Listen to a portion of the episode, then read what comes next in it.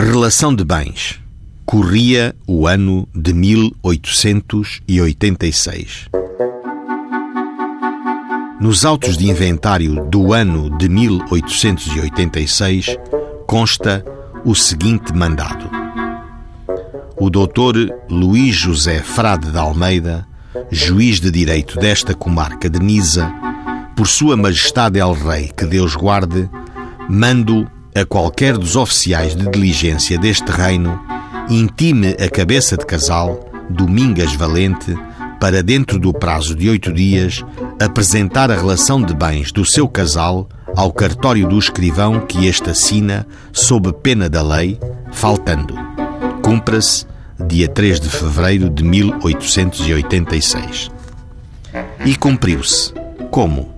Eis a relação de bens que a cabeça de casal apresentou.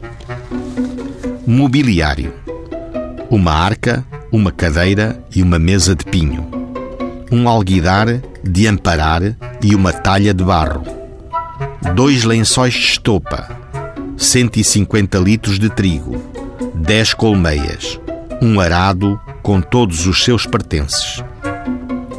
Pão no agro 900 litros de trigo semeados no couto denominado o ferreiro, 300 litros de centeio semeados no couto do ferreiro, 45 litros de linhaça semeada no couto denominado ferreiro.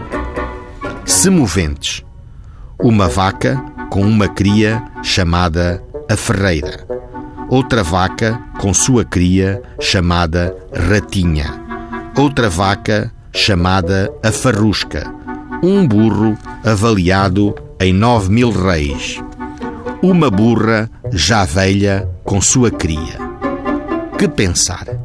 Será que é notória a semelhança dos bens constantes de uma relação de bens apresentada há cento e poucos anos e uma relação de bens apresentada hoje?